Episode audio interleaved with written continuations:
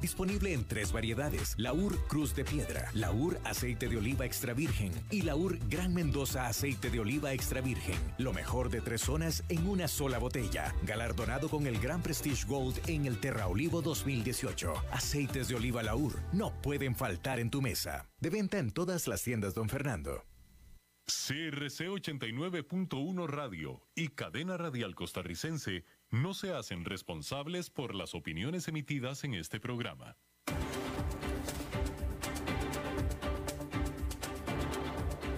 Inicia a las 5 con Alberto Padilla.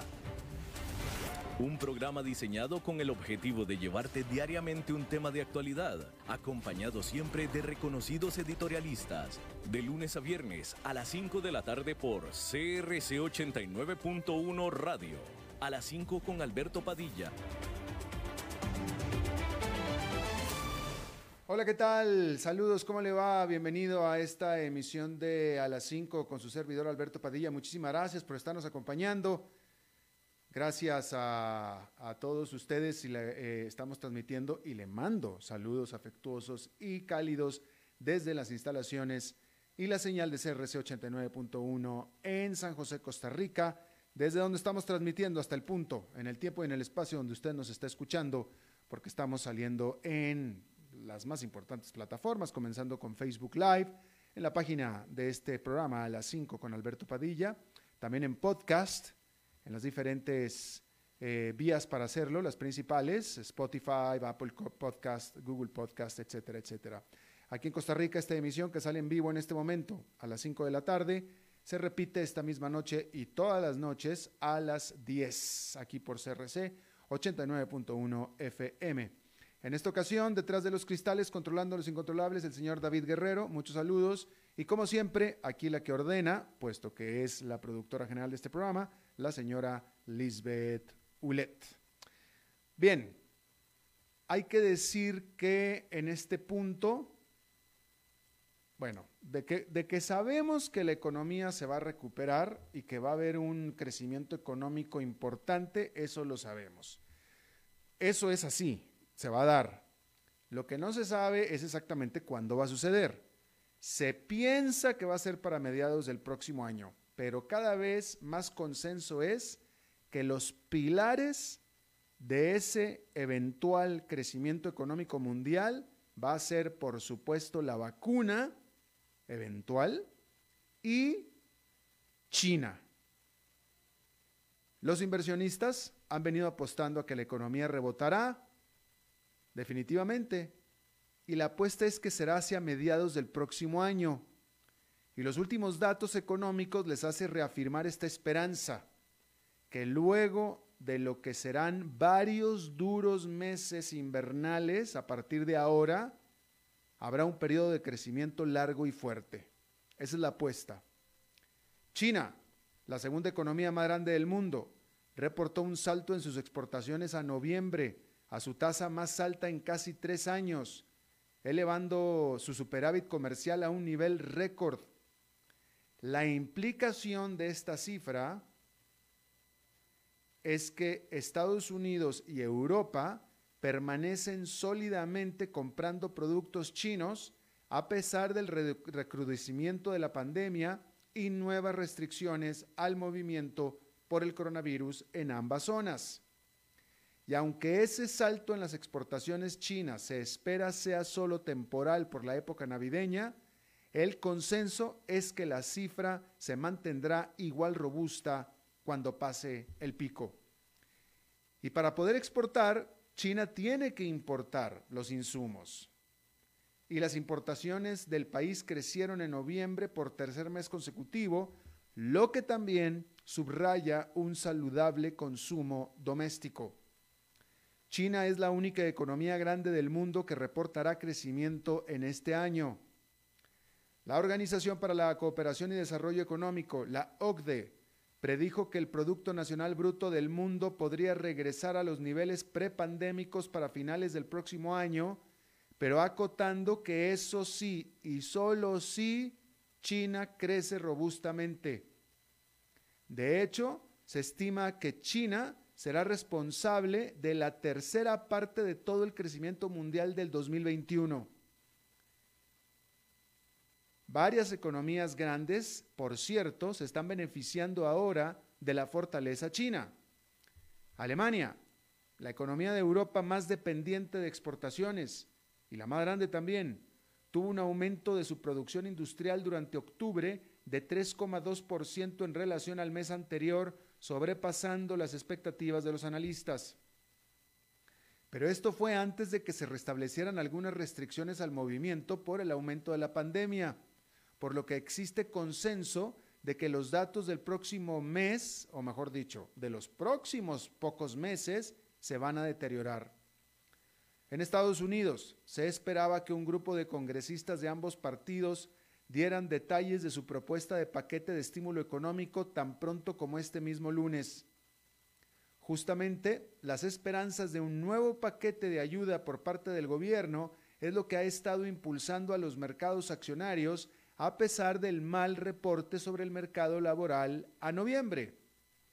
El viernes, el indicador Standard Poor's 500 cerró en su nivel máximo histórico.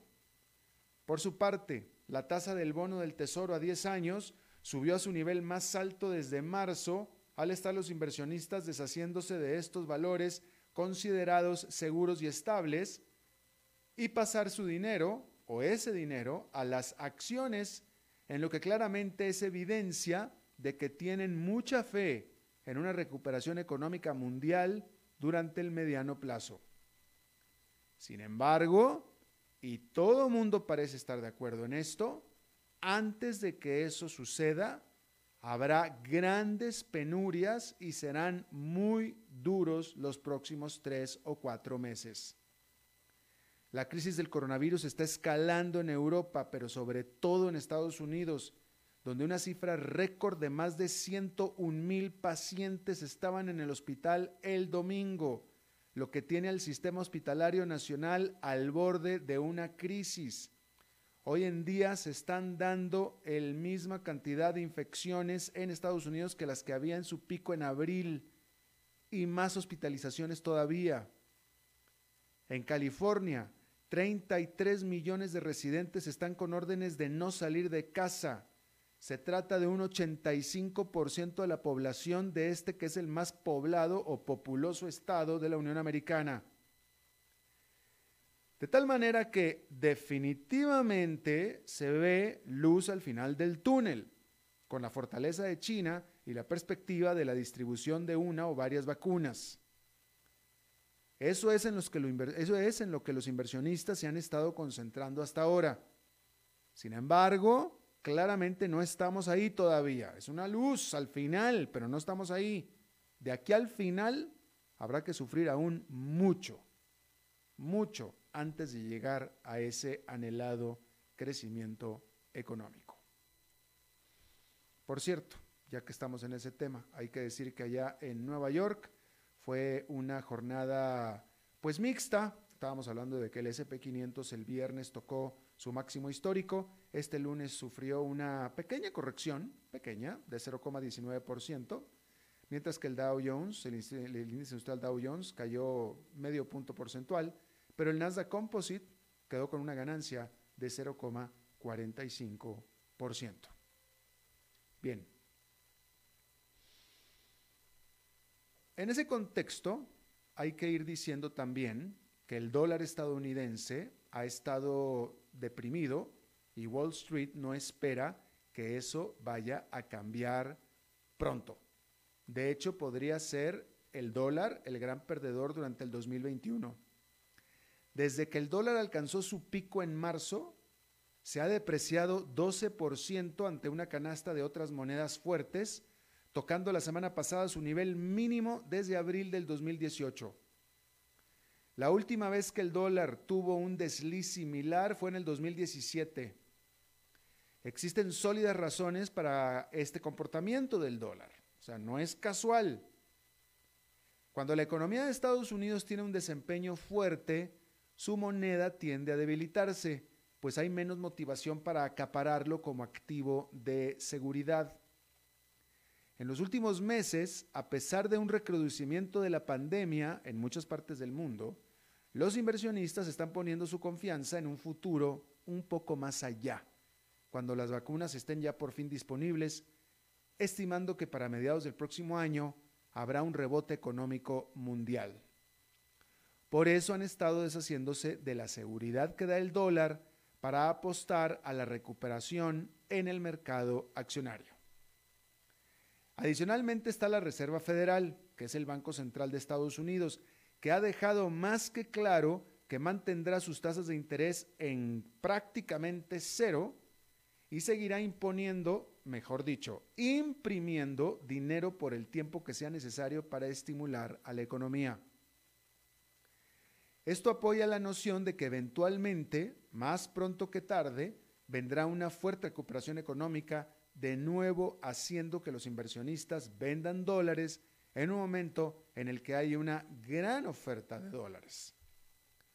Otro punto que no es menor es el hecho de que las guerras comerciales de Donald Trump con China y demás, en las que se aumentaron los aranceles en los últimos años, pero sobre todo hizo aumentar las tensiones geopolíticas, también fortaleció al dólar, con los inversionistas buscando un refugio seguro para su dinero. Pero ahora que Trump se va y llega Joe Biden, se espera que se reduzca significativamente las tensiones, lo cual será positivo para el crecimiento mundial y negativo para el dólar. Ahora, una depreciación del dólar no necesariamente es algo malo para Estados Unidos. Puede de hecho ayudar a la recuperación económica. Y es que cuando el dólar está débil, abarata los productos que produce y exporta a Estados Unidos. También afloja las condiciones financieras, pues ayuda a los países pobres que poseen deuda denominada en dólares. También ayuda a aumentar la demanda por commodities, pues productos como el petróleo se abaratan para los extranjeros, para los extranjeros que los importan, porque están cotizados en dólares. Por su parte, otras divisas como el euro han estado apreciándose en parte por la propia caída del dólar. Desde abril, el euro se ha apreciado un 10% ante el dólar. Y veremos si eso es de preocupación para el Banco Central Europeo, que esta semana tiene su reunión de política monetaria en la que podría decidir intervenir. Actualmente el euro se cotiza en 1.21 dólar, 1.21 eh, por cada dólar, discúlpeme, 1.21 euro por cada dólar. Eh, y el Deutsche Bank estima que para final del próximo año estará en 1.30. De hecho, ¿sabe qué? Se lo estoy diciendo al revés. El euro, es decir, un euro compra, compre, válgame Dios, un euro compra un dólar con 21 centavos. ¿Sí? Y para finales del próximo año será 1.30. Eso es lo correcto. Y ya que estábamos hablando de que Donald Trump se va y llega eh, Joe Biden, hay que decir que Georgia, el estado de Georgia, el cual hizo, bueno, el titular es, por tercera vez, el estado de Georgia, por tercera vez, reafirma que ganó Joe Biden. Georgia es el estado en el que más marginalmente ganó Joe Biden, más marginalmente. Por tanto, los ataques de Donald Trump a ese resultado fueron los más duros. Georgia tradicionalmente ha sido un estado republicano. El gobernador de Georgia es republicano. La autoridad federal estatal depende del gobernador republicano. El líder electoral de Georgia es del Partido Republicano y siempre él ha estado detrás de los resultados de su elección, diciendo que ganó Joe Biden. Pero por insistencia partidaria, sobre todo por parte de Donald Trump, ya van tres veces que, contan, que cuentan los, o que recuentan, y ya por tercera vez hoy volvió Georgia a reafirmar que ganó Joe Biden. En este desperdicio, despilfarro de recursos de todo tipo, horas, hombre, dinero, etcétera, de esta necedad, porque es una necedad de Donald Trump de tratar de probar lo que simplemente es improbable. Improbable, no lo puede probar, que es que hubo fraude electoral. Simplemente no lo puede probar porque no existe. Y bueno, ahí lo tiene usted.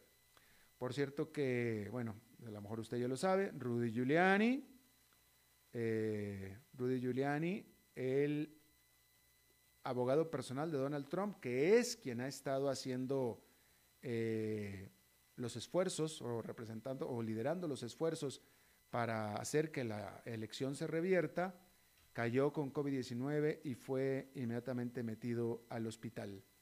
Y es parte de una, de varias, parte de varias decenas de colaboradores cercanos de Donald Trump que han caído con el coronavirus, incluyendo, por supuesto, al propio Donald Trump.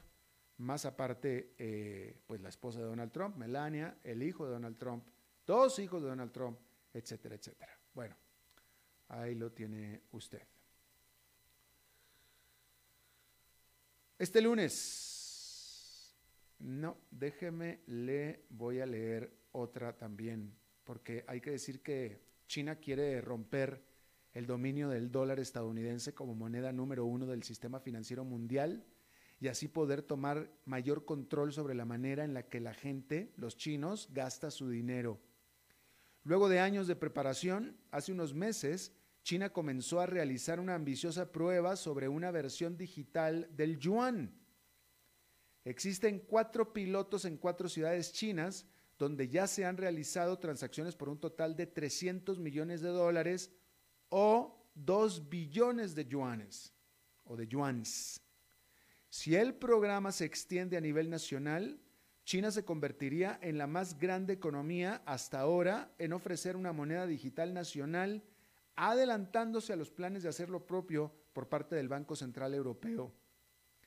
En la práctica, China ya es un, en su mayoría, ya está basada la economía de China en transacciones electrónicas y digitales pero se ha hecho a través de plataformas y aplicaciones privadas. Una versión oficial del yuan digital sería un gran cambio, dándole a Beijing una manera sin precedentes de saber y mirar dónde está la gente y cómo gastan su dinero, lo cual de hecho va en contra de la intención original de las monedas digitales porque justamente la gran característica y ventaja del Bitcoin y otras monedas digitales era su sistema de blockchain descentralizado que impide que una persona o entidad tomen el control.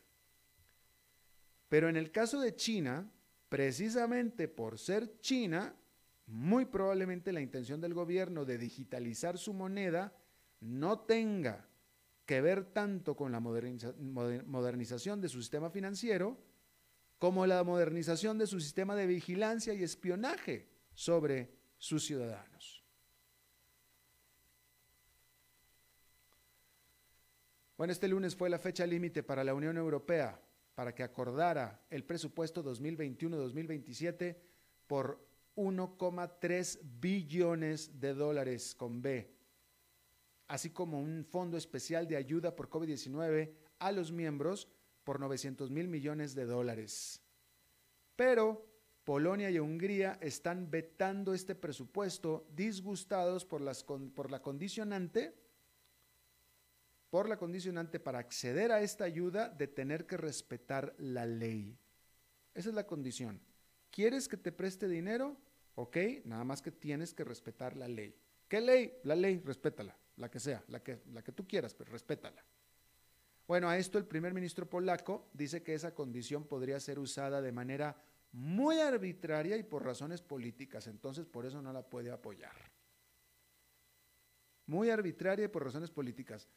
Pues yo no sé, pues si la ley dice una cosa, pues se cumple o no se cumple. La ley como que rara vez es gris, es sí o no. ¿No? O sea, se cumplió con la ley, no se cumplió con la ley, punto.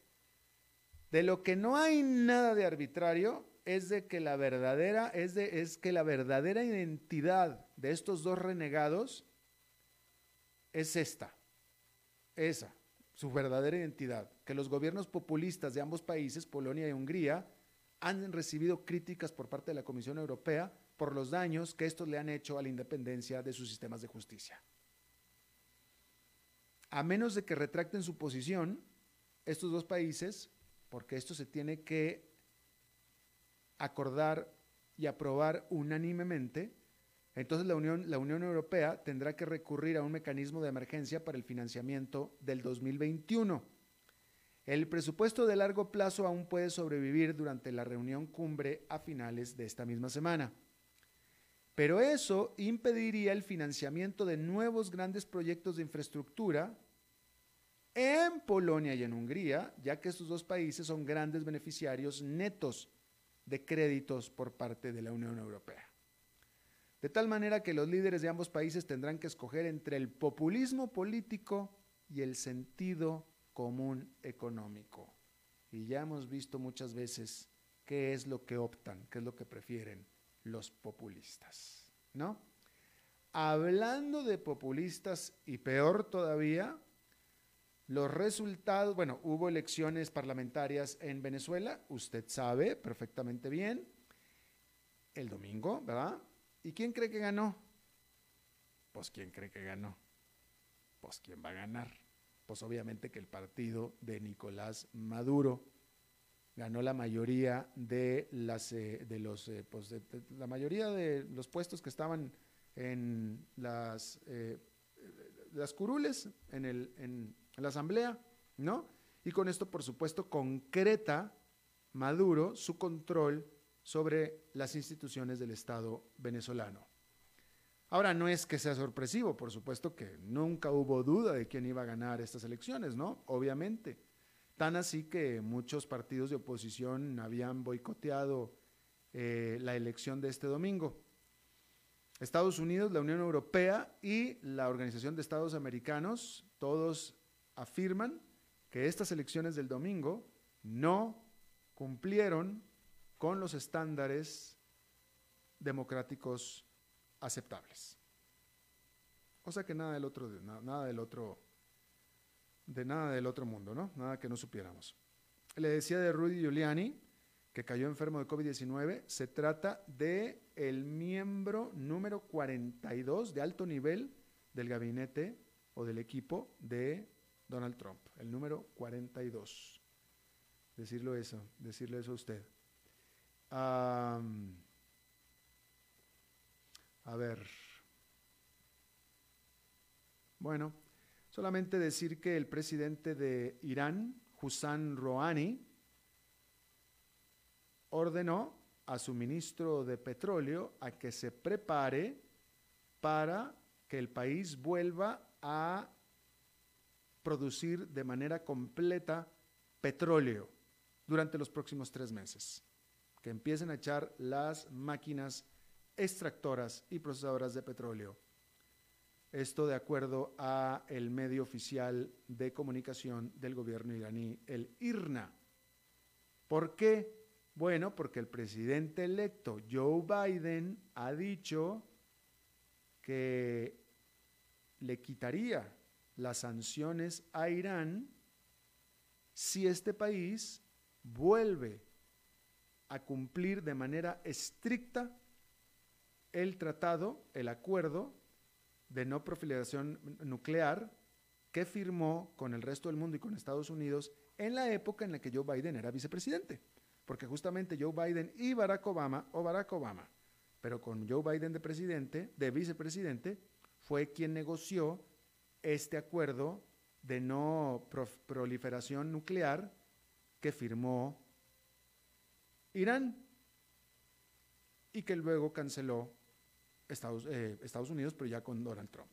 Bueno, pues ahora regresa otra vez. Y entonces ya el presidente de Irán ya le avisó al país, a su ministro, que prepárense, por favor, para empezar a exportar petróleo otra vez de manera total. Vamos a hacer una pausa y regresamos con nuestra entrevista de hoy.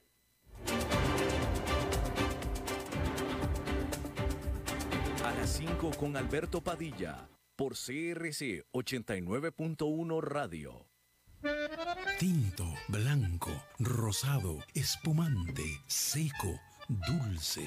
El vino es como los amigos, proviene de diferentes cepas y familias convertidas en bodegas de tradición. La Iride, una bodega personal establecida en Mendoza, Argentina, produce vino de exportación con la calidad de Mendoza, expresada en taninos frescos, frutales, remembranzas de tabaco y chocolate. Una fiesta al paladar. La Iride, vinos argentinos de tradición.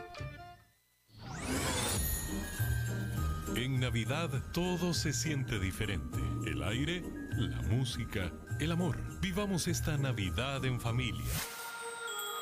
Cadena Radial Costarricense.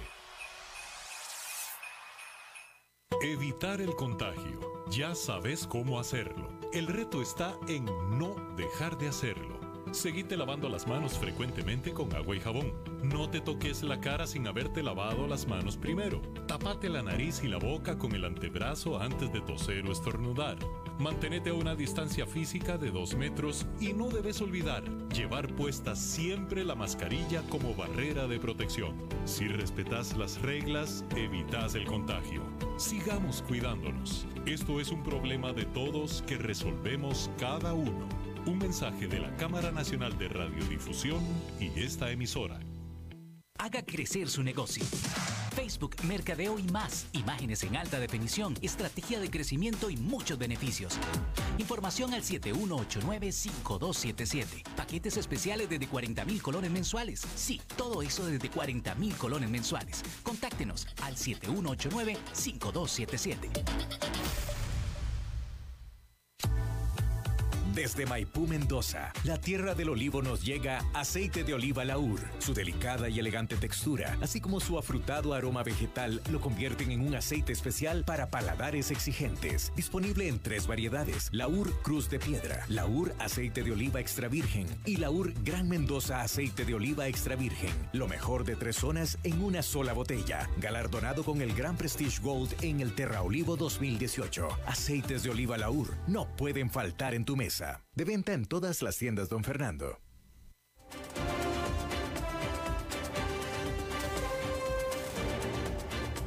Seguimos escuchando a las 5 con Alberto Padilla. Muchas gracias por eh, estar con nosotros. La semana pasada estuvimos hablando aquí eh, puntualmente sobre lo que es eh, pues una muy mala noticia para la economía y para el país en general de Costa Rica de la salida de una desinversión, de una inversión extranjera, que es de esta empresa mexicana Lala, productora de lácteos, concretamente leche, que entró a este país en Costa Rica apenas hace cuatro años, no duró mucho más que eso. Y bueno, simplemente Lala, eh, de una manera muy pues eh, eh, escueta diría yo, simplemente dijo nos vamos porque no alcanzamos la rentabilidad y mejor nos vamos a otro lugar donde podamos encontrar mayor rentabilidad, pero no entró en detalles, pero ciertamente es una noticia terrible para cualquier país que una inversión extranjera salga, pero ciertamente para Costa Rica donde hay una recesión tan tan fuerte. El viernes estuvimos entrevistando aquí a la Cámara Alimentaria o de la Industria Alimentaria de Costa Rica donde estaban hablando ellos pues de la, con este señor Musmani, Mauricio Musmani, hablando de la falta de competitividad de eh, Costa Rica en el sector alimentario, de las eh, barreras de entrada que había, etcétera, ¿no? Hablando de todo el sector. Pero ahora, a ver si podemos referirnos un poquito más a los problemas en particular que tuvo Lala para poder desarrollarse. Una empresa con mucha experiencia en mercados internacionales, ¿eh? Digo, no, Lala tiene mucho éxito en muchos países, pero no lo logró aquí en Costa Rica. Eh, Lala en, lo particular no está hablando, no, no tienen para qué hablar, ya mejor hacen las maletas y se van, pero yo le agradezco muchísimo a Santiago Aguilar Rodríguez, director ejecutivo de la Cámara de Industria y Comercio Costa Rica, México, que esté con nosotros en este momento. Santiago, gracias.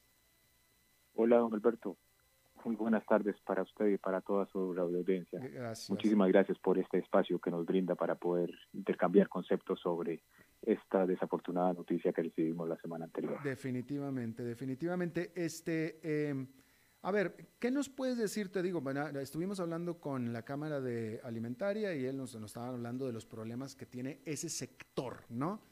Pero yo quisiera que tú como, como eh, representante y, conocedor de las empresas mexicanas que operan en Costa Rica, eh, si puedes hablarnos primero en general y después en particular, ¿cuál es la situación de estas empresas, en particular del ALA, que tuvo que decir ya mejor nos vamos y, por cierto, dejar sin trabajo a varios cientos de personas? Decía hace un instante, fue, fue una desafortunada noticia que nos tomó por sorpresa a todos, incluso a nuestra Cámara. Eh, tuvimos conocimiento de, esa noticia el mismo día que hicieron el anuncio.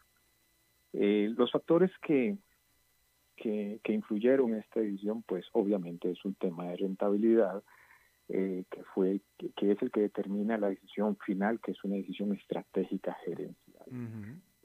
pero aquí el tema es cuáles son los componentes que originan ese resultado final, que es la última línea del estado de resultados. O sea, una, presumimos que es una, una pérdida lo que ellos tienen a lo largo de los 22 meses que tuvieron operativa su planta en San Ramón. El comunicado habla de un incremento que la decisión les, les ahorrará un EBITDA de 3 millones de dólares, que es la utilidad antes de impuestos. Eso quiere decir que si quitan la operación de Costa Rica, eso es lo que se, lo que se ahorra. ¿Y cuáles son las razones por las cuales tienen ese resultado?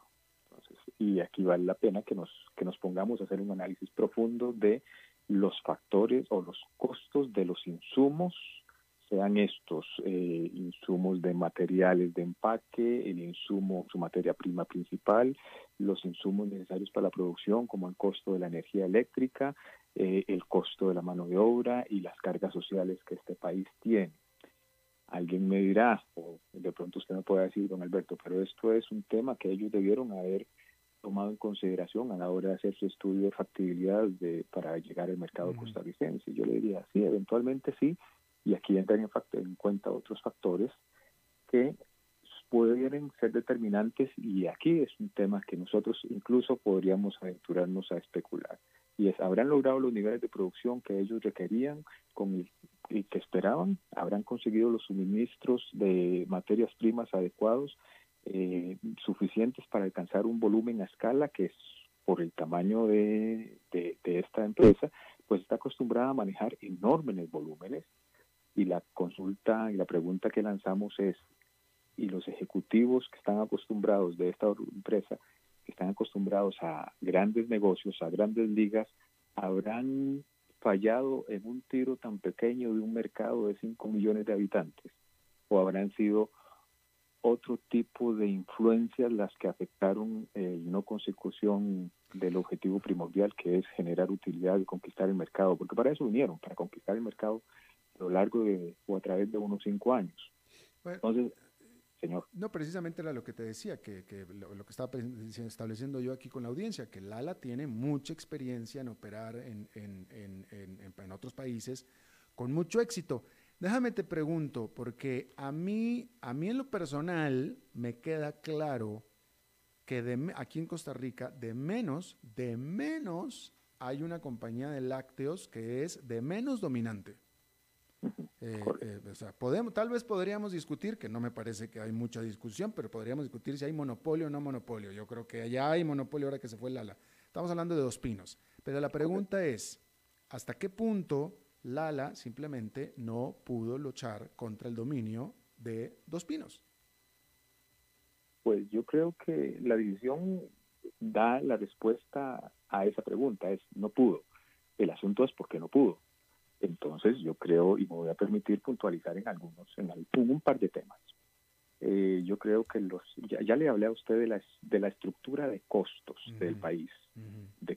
ese es el primer gran punto. Otro punto es eh, todos los temas o los obstáculos no arancelarios con los cuales tropezó Lala y eventualmente están tropezando otras empresas en el país, y no necesariamente en el giro lácteo. Y es eh, miren, quieren traer productos para complementar su producto, su portafolio de, oferta al consumidor, que al final de cuentas, eh, la libre competencia o la competencia o en un mercado no monopolístico la competencia beneficia al consumidor solamente y obliga a los participantes de mercado a ser más eficientes y a tener mejores mejor calidad de sus productos y de sus servicios.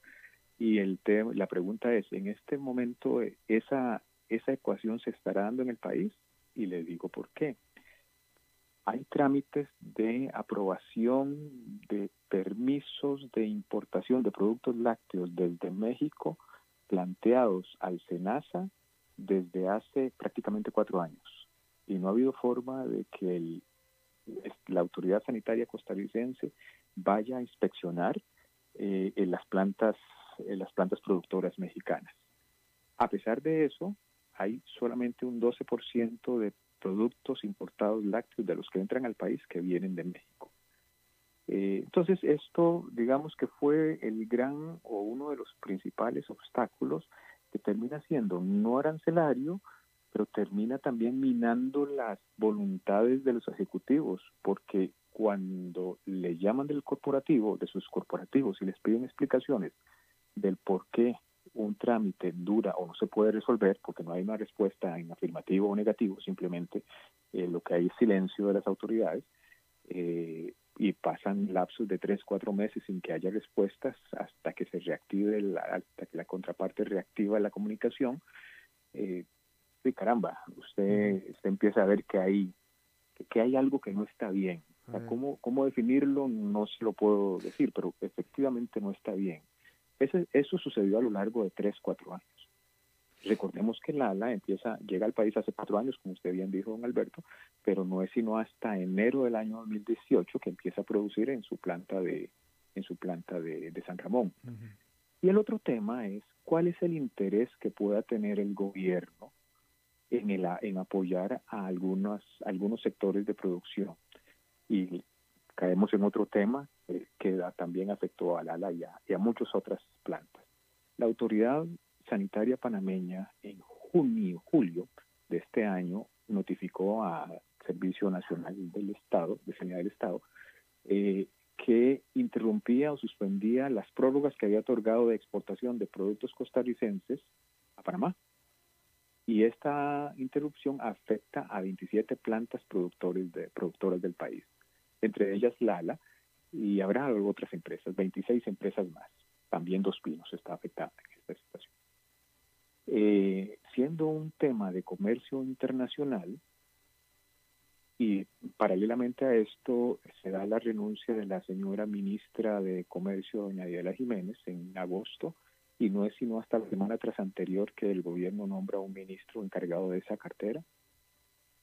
Entonces, la consulta es, ¿qué tanto interés tiene el gobierno de la República en fomentar la producción de exportación de este país? Por eso, ¿me estás diciendo que ese problema con Panamá se tardó mucho tiempo en resolver o todavía no se resuelve? No se ha resuelto. Ah, no se ha resuelto todavía. No se ha resuelto. Mm, mm, mm, Entonces, esto, esto es un tema de, siendo de especial interés, de interés estratégico del país. Imagínese usted, don Alberto, que cualquier planta de esas 27 que le digo, por poco que sea, por poca que sea su exportación al vecino país de Panamá, sea el 5%. Tiene funcionarios contratados para producir mm, esa, la demanda que tenían colocada en Panamá. Si no la pueden colocar, ¿qué sucede? Intentarán en primera instancia colocar en el mercado nacional o buscar otro destino. Y si no, ¿qué toca? En una situación de recesión, tan como usted nos dijo al principio, tan estrecha la situación de las finanzas de las empresas y por consiguiente de los consumidores, con un empleo, con un desempleo creciente que pasó del 12 al 24 y ahorita parece ser que está en el 22% según un informe de la última semana. ¿Qué sucedería? Lo lógico es que las empresas contraigan sus gastos y por consiguiente, pues, su planilla. Y por consiguiente el mismo Estado se ve afectado, porque si una empresa reduce su planilla, pues deja de pagar impuestos y deja de pagar seguridad social. Claro. Entonces yo creo que hay un hay algún algo en la ecuación que las autoridades que están dirigiendo nuestros destinos no están comprendiendo bien. Por lo menos, o a lo mejor seamos nosotros que no entendemos qué es lo que ellos persiguen. pero lo cierto es que no estamos enfocados, no estamos alineados en el mismo objetivo. Para nosotros, entre más empresas vengan al país, más competencia.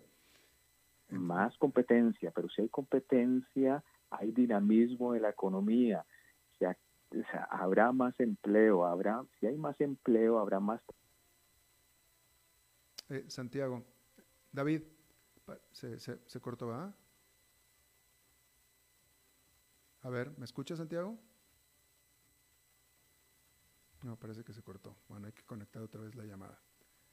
Bueno, es un problemita de la llamadita, hay que nada más reconectar y volvemos con este tema. Este, eh, bueno, pues ahí lo tiene usted. ¿Listo? Santiago, ¿estás ahí? Hola, hola. Aquí sí. ya volví, ya volví. Santiago, este, a ver, nada más una pregunta. Entonces, lo que tú me dijiste, eh, nada más para, para, para que nos quede claro, había, hay otras empresas mexicanas lácteas que, que han estado tratando desde hace cuatro años de exportar sus productos a Costa Rica, es decir, que haya más oferta de productos lácteos en los supermercados de Costa Rica, pero para eso autoridades o inspectores del gobierno de Costa Rica tienen que ir a México a explorar y autorizar aquellas plantas que están allá, cosa que se no se ha hecho en cuatro años. ¿Eso fue lo que me dijiste?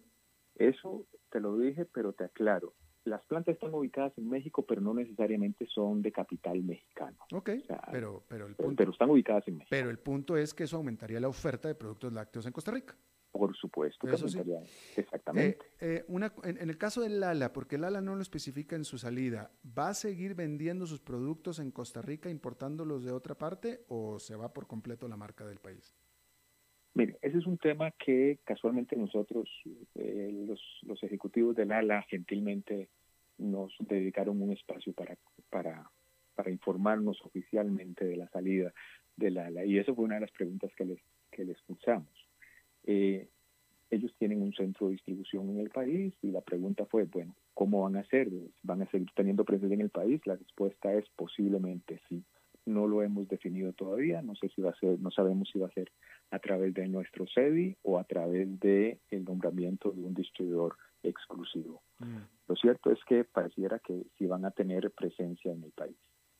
Bueno, pues ojalá, porque volvemos a lo mismo. Este, eh, eh, oye, bueno, y una pregunta, eh, déjame, a ver. Eh, es que guste. Eso, Walmart, Walmart de aquí, de, Walmart aquí, viene originalmente de México, ¿está dentro de la Cámara?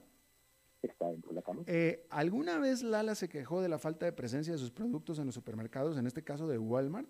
Yo, esto, esto yo lo he visto, digo, uno iba ahí a Walmart o a, más por menos o cualquiera y los productos de, de, Lala estaban en la esquinita abajo, allá a la izquierda, casi perdidos, etcétera. ¿Alguna vez hubo alguna queja de eso? Eh, vamos a ver, nosotros pues la función de la Cámara es acercar a los asociados.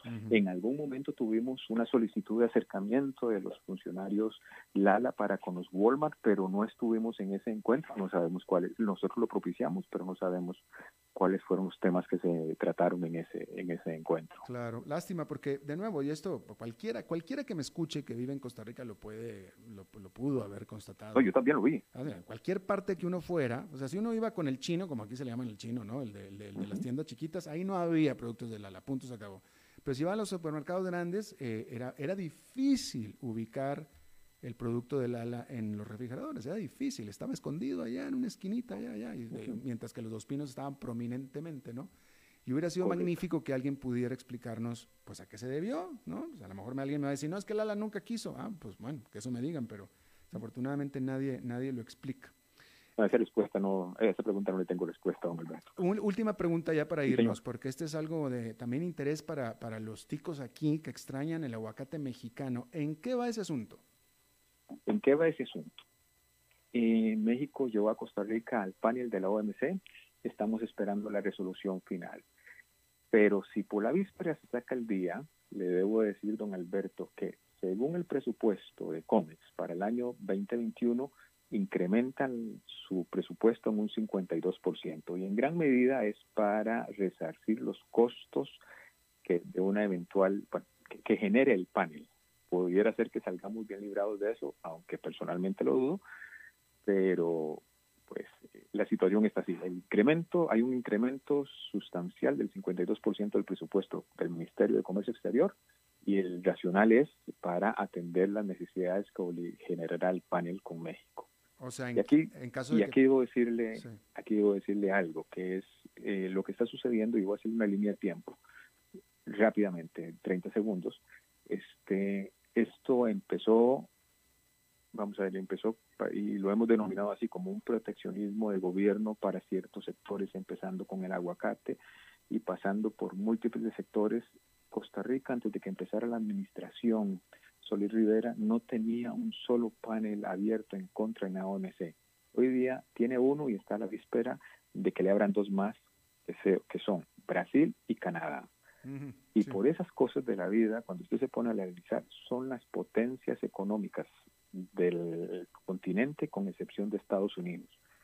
Y la razón por la cual Estados Unidos no está en eso es porque Estados Unidos es nuestro principal cliente de los productos de exportación. De lo contrario, posiblemente hubiera estado allí. Y le hago el comentario así para cerrar yo creo que ya no les alcanza con el pobrecito, con ser un país de 5 millones de habitantes que todo el mundo ve con, con simpatía y puede hacer lo que quiera con quien quiera. Y esto es una señal de alerta de que las cosas eventualmente puedan cambiar o están cambiando en nuestro país y también están cambiando la forma en que nos ven en el exterior. Y aquí hay un llamado fundamental para que las autoridades que están rigiendo nuestros destinos vean más allá de nuestros 51.100 kilómetros cuadrados y que se den cuenta que hay un mundo afuera tremendamente dinámico que está cambiando y que está compitiendo y, también está compitiendo por inversión extranjera. Y lo que sucedió con Lala es que alguien nos ganó la inversión extranjera de ellos. Claro. Eh, de manera rápida, cuando hablaste del presupuesto de, eh, de la, de, la, de la del COMEX, ¿te refieres a, los costos que pudiera generar al país si es que el panel de la OMC o si el OMC eh, determina en contra de Costa Rica?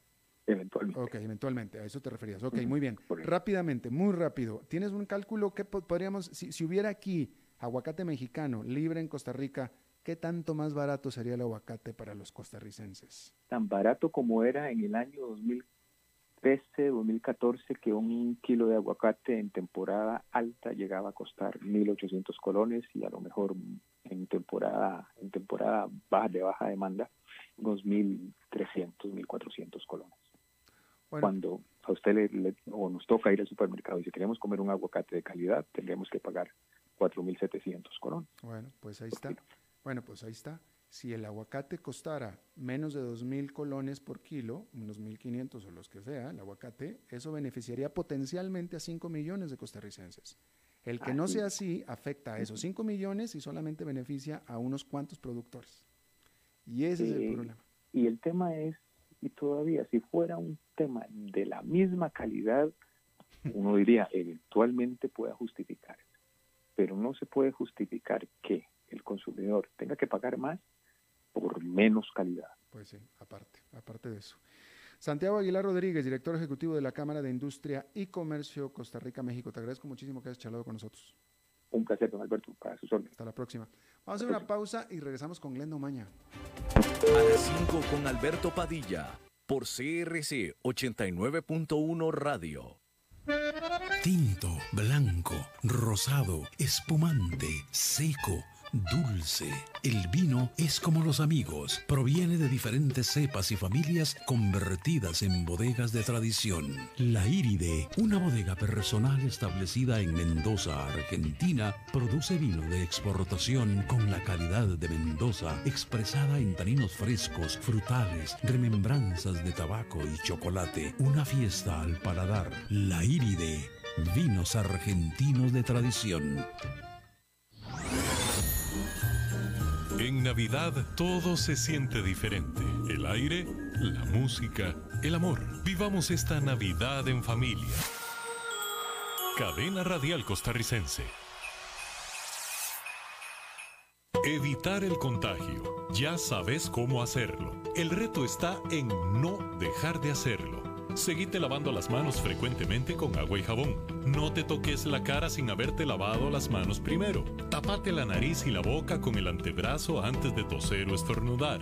Mantenete a una distancia física de 2 metros y no debes olvidar llevar puesta siempre la mascarilla como barrera de protección. Si respetas las reglas, evitas el contagio. Sigamos cuidándonos. Esto es un problema de todos que resolvemos cada uno. Un mensaje de la Cámara Nacional de Radiodifusión y esta emisora.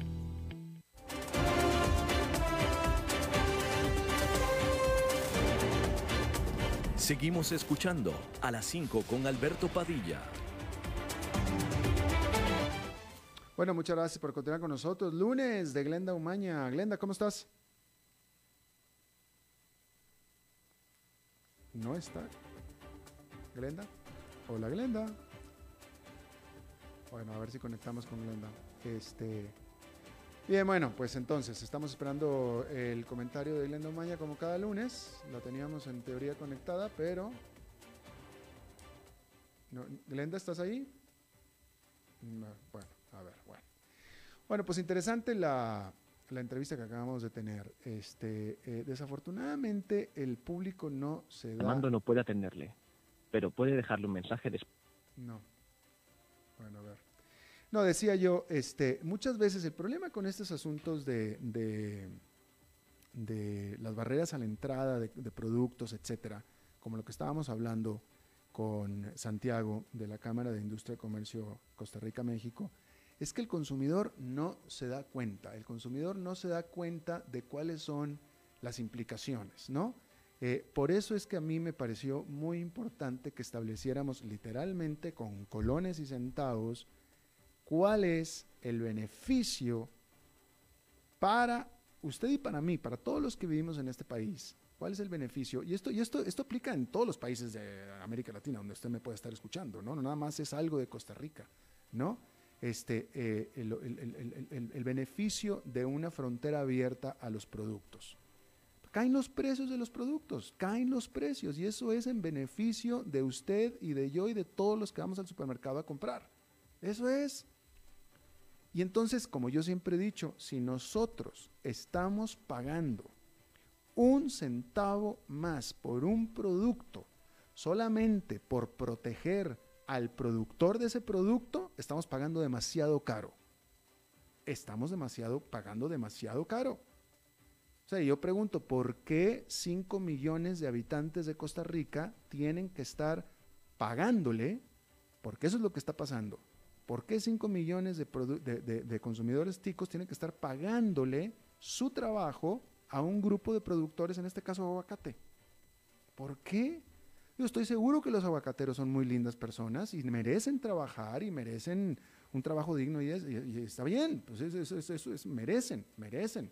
Pero no que los estemos subsidiando todos los que estamos comprando sus aguacates. Pues ¿por qué? Si no pueden producir aguacates de manera eficiente en términos de costo, pues entonces que siembren otra cosa. No, porque así yo también, yo, yo, yo, Alberto Padilla, me voy a poner a sembrar, pues no sé qué me voy a poner a sembrar, toronjas, aquí en Costa Rica. Voy a ser un muy mal productor de toronjas, van a ser muy caras las toronjas, porque aquí no es una tierra fértil para toronjas, pero pues voy a hacer que ustedes me las paguen, pues porque si están pagando aguacates, pues ¿por qué no me van a pagar mis toronjas a mí? Pues eso es lo mismo, estamos hablando exactamente lo mismo. ¿No? Y así cualquiera que se ponga a producir cualquier cosa, el gobierno lo va a proteger y los ticos son los que van a tener que pagar eso. Y pues no. Y por el contrario, el efecto de tener productos más baratos en los anaqueles de los supermercados, aunque sean importados de donde sea, produce un efecto de prosperidad muy importante. Produce un efecto de prosperidad muy importante porque si usted tiene más capacidad de comprar más aguacates, bueno, pues tiene más dinero usted en el bolsillo, ya se compró los aguacates que usted se quería comprar y le costaron más baratos. Y de todos modos está ayudando toda una cadena de valor con los distribuidores de aguacates, etcétera, etcétera, ¿no? Y es lo mismo con todos los tipos de productos. Y también con la leche, ¿eh? También con la leche, porque el hecho de que se haya ido Lala, o sea, cuando una competencia se va, cuando un rival se va, entonces hay menos aliciente para el que se queda de hacer mejor las cosas. ¿No? Definitivamente. Yo le puedo asegurar, hay que hacer el estudio, pero le puedo asegurar que si Lala hubiera tenido mucho más capacidad de poder penetrar el mercado de leche de Costa Rica, que era lo que estábamos hablando en la, en la entrevista, que no tuvo la capacidad, la leche, una de dos, la leche en Costa Rica hubiera sido o más barata o de mejor calidad. Toda la leche, toda. Si realmente Lala hubiera podido entrar. La de Lala hubiera sido de mejor calidad y la de Dos Pinos también hubiera sido de mejor calidad. eso definitivo. Y probablemente la de mejor precio. La de Lala y de Los Pinos. ¿Por qué? Porque están compitiendo. Están compitiendo. Y eso es lo bueno de la competencia. Y ahora que ya se va la competencia, como yo lo dije, ya los ticos no tienen posibilidad de tener ni la mejor leche ni al mejor precio. Bueno, pues entonces eso es todo lo que tenemos por esta emisión de A las 5 con servidor Alberto Padilla. Muchísimas gracias por habernos acompañado. Espero que termine su día en buena nota, en buen tono y nosotros nos reencontramos en 23 horas. Que la pase muy bien.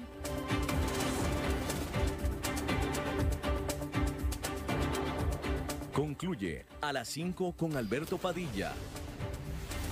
Un programa diseñado con el objetivo de llevarte diariamente un tema de actualidad, acompañado siempre de reconocidos editorialistas, de lunes a viernes a las 5 de la tarde por CRC 89.1 Radio. A las 5 con Alberto Padilla.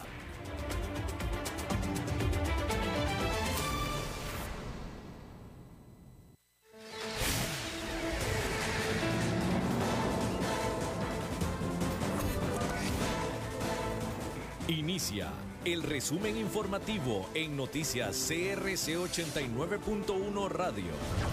Hola, ¿qué tal? Son las 17 horas con 58 minutos y estos son nuestros titulares. Renunció la ministra de la Condición de la Mujer, Patricia Mora, por diferencias con el gobierno. Celso Gamboa y Víctor Hugo Víquez, el gerente de la ESPH y dos empresarios figuran como imputados en caso de tobilleras electrónicas. La empresa Microvention Terumo generará 2.000 empleos nuevos en Costa Rica.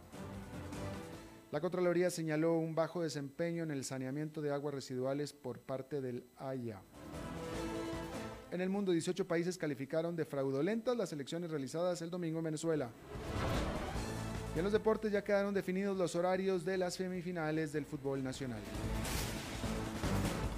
Política.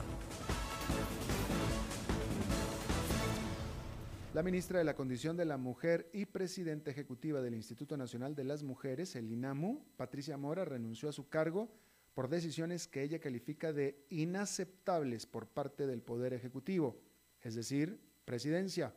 Mora llegó al INAMU y al Consejo de Gobierno como parte de un compromiso con partidos políticos del presidente Carlos Alvarado, pues la ministra fue diputada por el Frente Amplio. La ministra del INAMU manifestó mediante un comunicado en redes sociales que decisiones como la de acudir al Fondo Monetario Internacional, los recortes al presupuesto del 2021 y la intromisión de grupos empresariales en el ámbito del Poder Ejecutivo la llevan a tomar la decisión de apartarse de su cargo. Judiciales. El ex magistrado Celso Gamboa, el ex diputado liberacionista Víctor Hugo Víquez, el gerente de la empresa de servicios públicos de Heredia, Alan Benavides, y dos empresarios llamados Juan David Roth y Gerard Schalk, Gerard Schalk Van Andel, figuran como imputados en un expediente de la Fiscalía por el caso de las tobilleras electrónicas. Esto lo reveló el medio El Observador, con información del Ministerio Público el cual mantiene esta causa abierta por aparente tráfico de influencias. Según la legislación, el delito tiene una pena de prisión de dos a cinco años. Todo inició en el 2015 cuando el Ministerio de Justicia lanzó a concurso una contratación para el monitoreo y la implementación de tobilleras electrónicas como alternativas de condenas por delitos menores. Esta adjudicación se le asignó a la ESPH, entidad que ha tenido problemas en cumplir con el servicio que prometió brindar con este contrato. Empleo. La empresa japonesa americana Microvention Terumo anunció la creación de 2.000 nuevos empleos debido a su expansión de operaciones en el Coyol de Alajuela. Esta compañía, dedicada a la fabricación de dispositivos médicos para terapias endovasculares, creará empleos en el área de ingeniería, administración y operativos. Según la empresa, se hará una inversión de 80 millones de dólares para construir su nueva planta de 20 mil metros cuadrados en la zona franca del Coyol. Contraloría General. La Contraloría General criticó el desempeño del Instituto de Acueductos y Alcantarillados, AIA, en el saneamiento de aguas residuales. Según la Contraloría, el AIA ha, cumplido, ha incumplido con los objetivos y se ha atrasado en el plazo de tres programas de aguas residuales. También señaló que la institución no se preparó para asumir la operación y el mantenimiento de la nueva infraestructura de alcantarillado sanitario que desarrolla la unidad ejecutora. Carolina Retana, del área de fiscalización de servicios ambientales de la Contraloría, puso el ejemplo de la planta de tratamiento Los Tajos, la cual opera al 16% de su capacidad debido al colapsos y falta de interconexión de obras de alcantarillado sanitario. Al respecto, se encontraron atrasos de aproximadamente seis meses en la ejecución de tres proyectos relevantes en el marco de este programa, que consisten en la construcción de redes de alcantarillado secundarias en el sector de Coronado. Así también, para estas obras se ha visto incrementado su costo en casi el doble, debido a deficiencias en la gestión de proyectos. En cuanto a la planta de tratamiento Los Tajos, se determinó que ésta ha operado a un 16% de su capacidad y que los caudales de aguas residuales que le ingresan en los últimos años no han aumentado significativamente, pese a que los costos del programa sí se mantienen en aumento.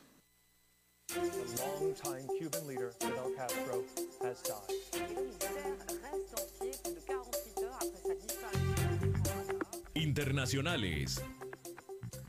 Hasta ahora, 18 países del continente emitieron una declaración conjunta en la que rechazaron las elecciones realizadas el domingo en Venezuela. El documento alega que las mismas fueron organizadas por el chavismo y desconocidas por la oposición con el afán de retomar el control del poder legislativo. Costa Rica fue uno de los países firmantes en este documento en conjunto con Brasil, Canadá, Chile, Colombia, Ecuador, El Salvador, Guatemala, Perú, República Dominicana, entre otros más. La pasión de los deportes en noticias CRC 89.1 Radio. El comité de competición de la UNAFUT dio a conocer los horarios para las semifinales del torneo de apertura 2020. El primer juego será este miércoles a las 8 de la noche entre Herediano y Saprissa en el Estadio Nacional, mientras que el duelo entre Cartaginés y Alajuelense quedó pactado para el jueves 10 de diciembre a las 3 de la tarde. Los juegos de vuelta se disputarán el sábado en Alajuela a las 6 de la tarde y el domingo en Tibás a las 4 de la tarde. Usted está informado a las 18 horas con 5 minutos. Que tenga usted buenas noches. Lo saluda Alberto Padilla. Más noticias en nuestra web, crc891.com. Seguimos en Facebook, Instagram y Twitter como CRC891 Radio y en Telegram como Noticias CRC. Más noticias cada hora.